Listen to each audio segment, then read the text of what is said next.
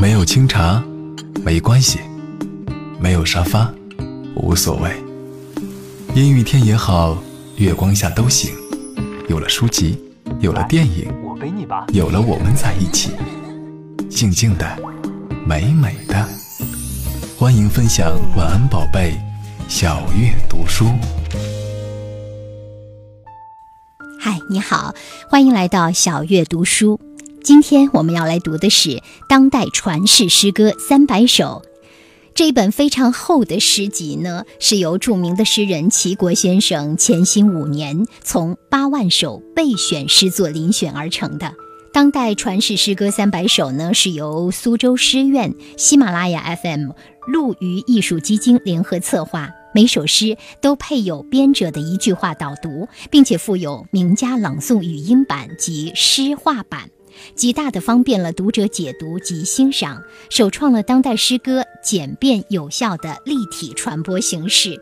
读书先读序，我们来读读待序。话说，当代传世诗歌三百首由齐国和陆虞的对话组成。对话的地址是在苏州的诗院，对话时间是二零一七年的三月十五号。陆虞说：“我看了你在微信平台上发布的大部分初选稿。”觉得选稿内容非常宽，这些诗歌与这个社会、这个时代真实而紧密地联系起来了。我很欣赏你的选稿眼光。齐国说：“这样能让更多的同代人和未来人感受到来自当代中国最真实的诗意。”《舌尖上的中国》说的是美食里的中国。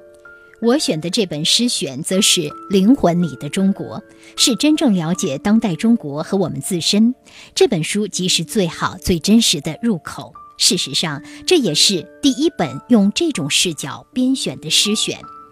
陆虞说：“当代传世诗歌三百首这样的书名呢，很有自信和主见，既不厚古，也不重洋。”齐国的回应是：“ 是的。”我和你及很多内行诗友都很小心地认为，中国当代诗歌既不弱于古代诗歌，也不输于西方诗歌，只是缺少传播和时间认定而已。你想想，唐朝的人口峰值才约八千万上下，而现在的人口至少是唐代人口峰值的十倍。再加上现在人口呢接受教育的普及程度，加上更重要的一点，当代人接受的日新月异的知识、信息和社会生活经验，远远大于唐朝或之前的任何一个朝代。这些客观基数，完全力保了当代诗歌像唐诗一样传世的可能。当然，当代诗歌之所以能传世的另一个原因，是用证据无限生长活力的白话写作，开创了新的空间，具备了与文言古诗并列巅峰的资格。有人说，唐诗之前的语言演变为唐诗提供了水到渠成的宏观条件。我要说，百年之前的所有语言演变，均为白话新诗提供了水到渠成的宏观条件。因为白话与文言的基因从来不是割裂的，这些是从时间纵向来看，再从横向来看，从五四最初的前现代诗歌，我们还处于模仿学习西方阶段，到现代诗歌、后现代诗歌已逐渐走向成熟，到了正在进行时的当代诗歌，则完全可以和西方分庭抗礼了。随着越来越多各种形式的中外诗歌交流，更多的中国当代诗人已自觉地认同这一观点。这不是盲目的自信，而是眼前现实。中国当代诗歌缺少的是有效的传播和对世界文化话语权惯性的纠正。事实确实如此，西方说得上名的优秀诗人的作品几乎全部进口了。而又有几个中国当代诗人的作品出口到了国外呢？陆虞说：“是的，中国当代诗人应该到了确立自身身份的时候了。”齐国说：“还有，我以为这本诗选的传世之意，不仅是指纵向时间上的传世，还指横向空间上的传世，也就是传向世界。”好，读到这里。暂停一下，听一首歌曲。我们继续来关注这本书《当代传世诗歌三百首》。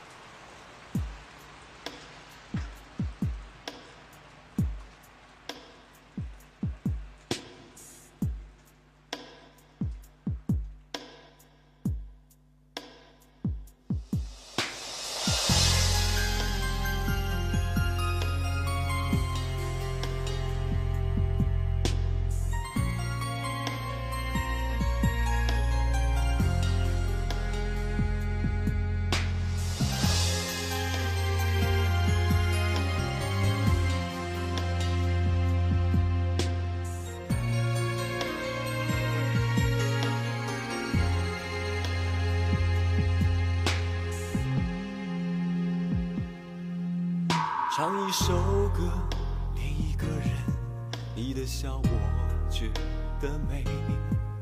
多情一生，只爱一人，你的泪是我的伤悲。这一段路，好苦好累，日日相思，却无处这一段情好深好浓，对酒当歌，几乎忘了我是谁。爱一个人，是一种难言滋味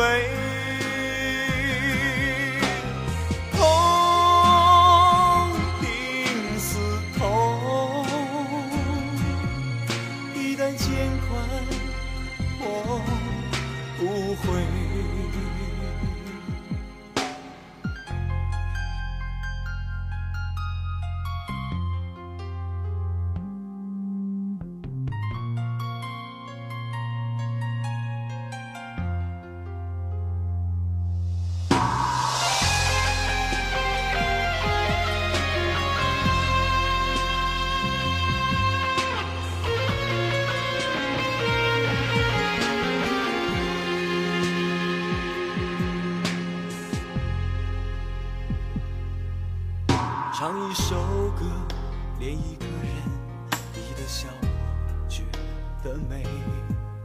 多情一生，只爱一人，你的泪是我的伤悲。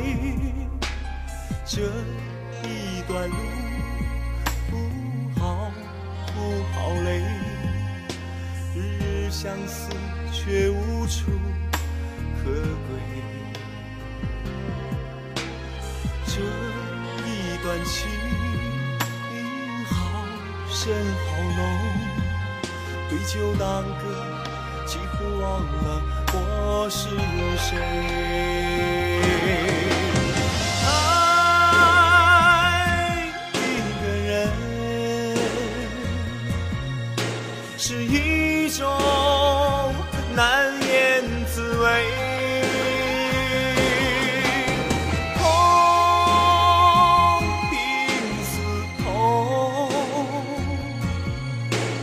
肩宽我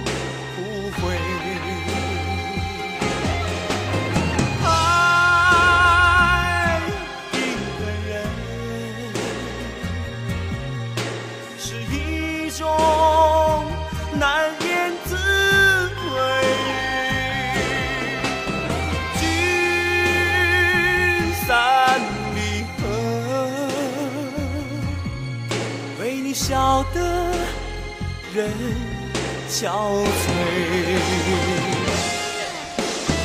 爱一个人是一种难言滋味。聚散离合，为你笑的人。憔悴，为你笑的人憔悴。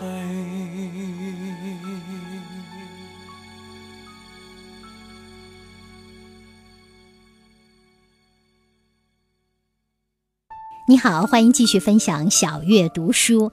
今天我们读的是当代传世诗歌三百首。那非常荣幸，我也成为了当代传世诗歌三百首中的一位朗读者。这本书呢是由苏州诗院、喜马拉雅 FM、陆羽艺术基金联合策划的。那么喜马拉雅呢，在今年三月份的时候找到我，问我能否朗读其中的一些诗作，我非常的荣幸。于是呢，我就领了一些任务，有幸接触到了这些非常有时代个性的文字。好，那接下来呢，就把我朗诵的一段分享给你。鸽子，伊莎，在我平视的远景里，一只白色的鸽子，穿过冲天大火，继续在飞，飞成一只黑鸟。也许，只是它的影子，它的灵魂在飞。也许灰烬，也会保持鸽子的形状，依旧高飞。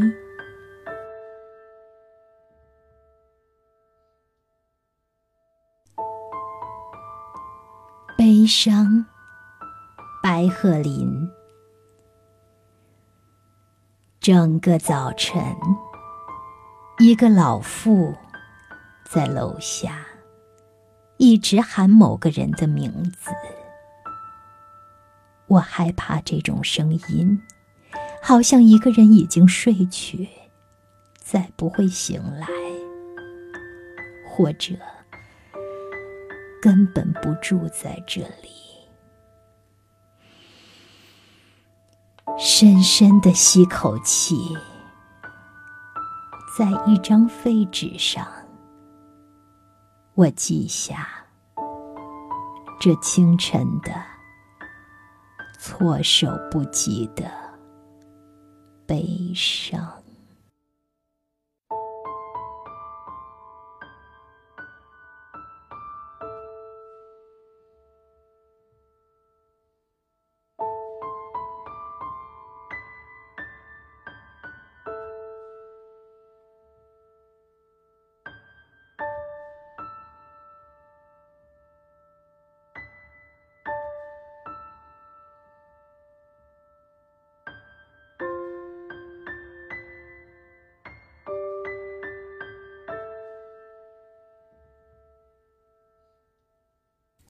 以上我们听到的两首诗，就是来自当代传世诗歌三百首中的两首，一首是《鸽子》，另外一首是《悲伤》。你是否从中读到了作者的心声以及时代的气息呢？好，接下来呢，我们再来读读序的下半部分。这一篇的序呢，不是正儿八经的序，而是由对话来组成，所以被叫做代序。话说当代传世诗歌三百首，那对话的是书的编选者齐国，还有陆羽。陆羽说。我认为呢，这是中国第一本真正具有当代美学属性的诗歌选本，意义重大。作为一个诗人，作为陆羽艺术基金主席，我和我的基金将全力支持这本诗选接下来的翻译出版工作。初定了有英文版、日文版、西班牙版等版本，在国外出版社出版，让更多的外国诗人和读者了解最优秀的中国当代诗歌。齐国说：“是这样的，当代诗歌应是与当代艺术并行的特称专指，现当代诗歌史与现当代艺术史不能同步的基本问题，造成了多年来严重的诗学混乱，严重阻碍了诗歌创新与发展，这是目前急需解决的基本诗学问题。”当今中国诗人貌似同处一个时空，诗人之间其实落差很大。有些呢还在翻译古诗，有些还在搬弄外国现代诗，有些还生活在农业乡土社会，有些仍停留在集体主义工业社会。所以，诗学混乱不仅仅是诗评论家们造成的，也是我们所面临的一种现实，加之公众及部分诗人审美的滞后。陆瑜说：“有关当代诗歌的定义是很混乱的，让我联想到著名的混沌理论。各种诗歌流派看上去没有什么关联，甚至呢，诗歌理念相互冲突，一片混乱。但最终，他们还是一个整体。我希望这个整体就是我们的这本诗歌选集。”齐国说：“当代诗歌，简单的讲，是指具备当代精神内容、当代语言形式及当代中国经验的诗歌艺术。我认为，在中国互联网兴起、全球化特征越加明显的新世纪以来的部分诗歌，应归入当代诗歌。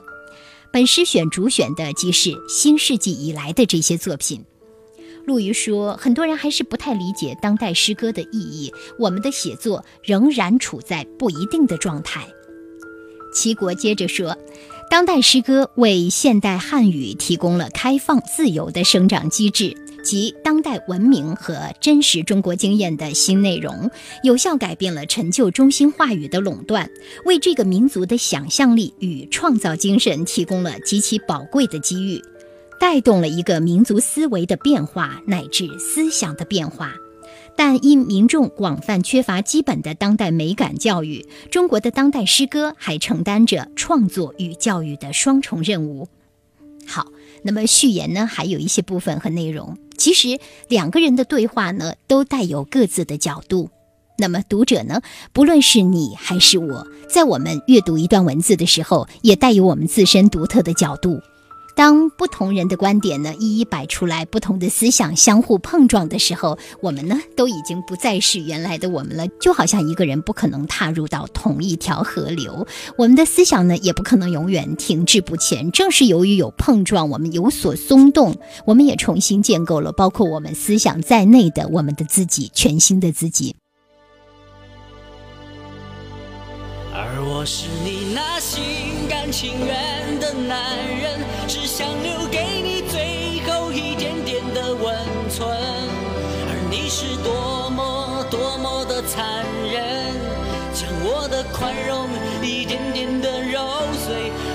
是你那心甘情愿的男人，只想保留最后一点点的自尊。而你是那么那么的放任，任凭我的心一天天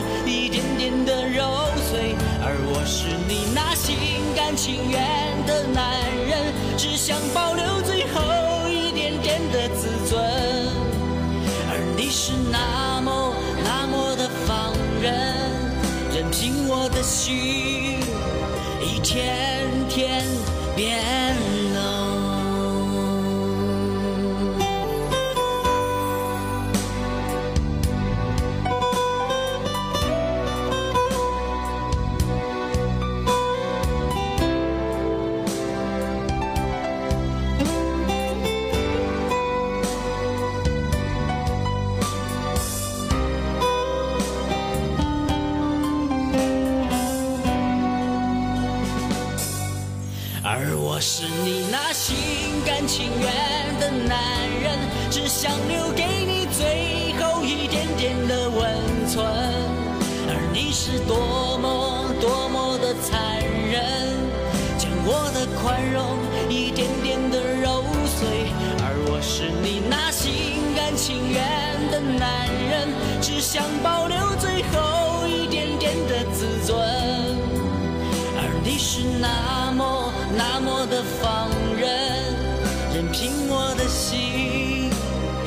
天天变了。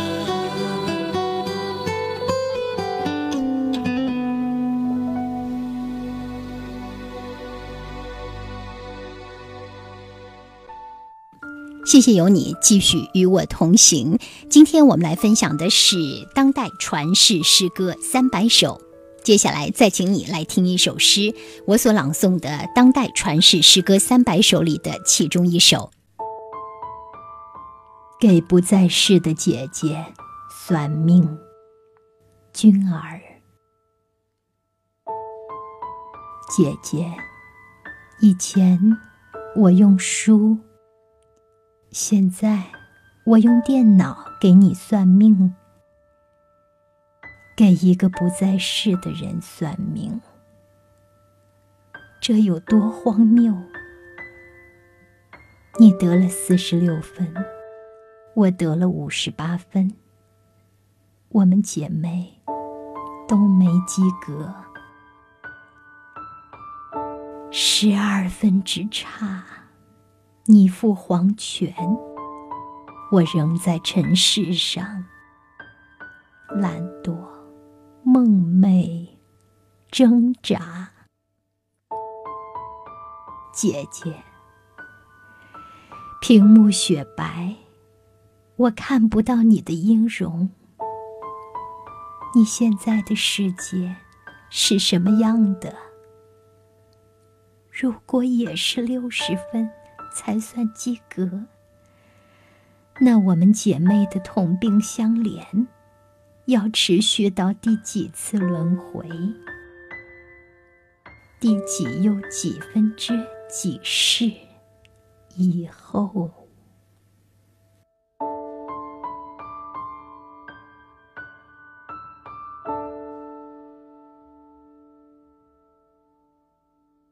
这首诗确实是非常的有创意，我真的没有想到这么一种算命的事儿可以写成这么一首诗，它所蕴含的潜台词实在是太多了，一时呢很难说清楚。但是我在读这首诗的时候，却深深深深的被感动，呃，被触动。我们的生命究竟是被算出来的，还是自己决定出来的？有多少呢？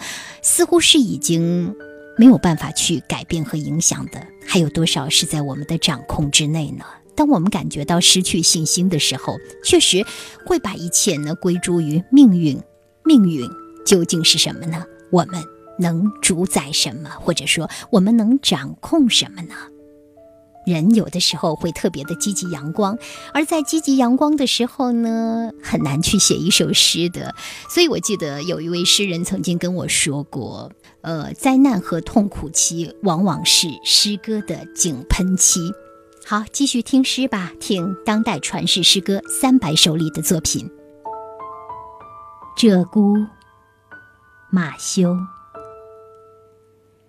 整个上午。鹧鸪坐在浓雾的家中，一声声叫唤自己的名字。河对岸，所有走下楼梯的亡灵都以为自己还活着。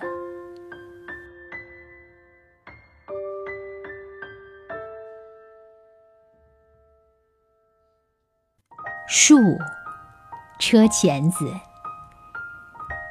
我多想成为那个人，挖着土，偶尔抬抬头，似乎听到飞鸟。几个人说着淮河下游的方言。离开大水，在首都挖土。我多想成为那个人，兜售花生、姜和大葱。我多想成为那个人。沿着铁路骑起了自行车，有一列火车追着他，却永远追不上我。我多想成为那个人，此刻才起床，在井边洗脸。我多想成为窗边的人们，并不是我对自己不满意。春天了，树木。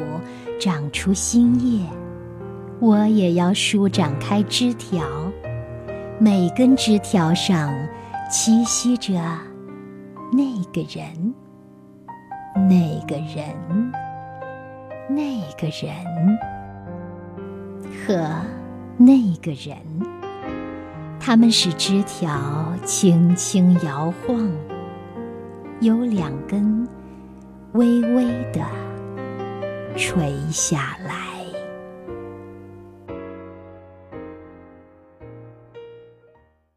好了，今天的小月读书就到这里。如果感兴趣，建议你可以找来当代传世诗歌三百首，亲自读一读，用心读出你的声音。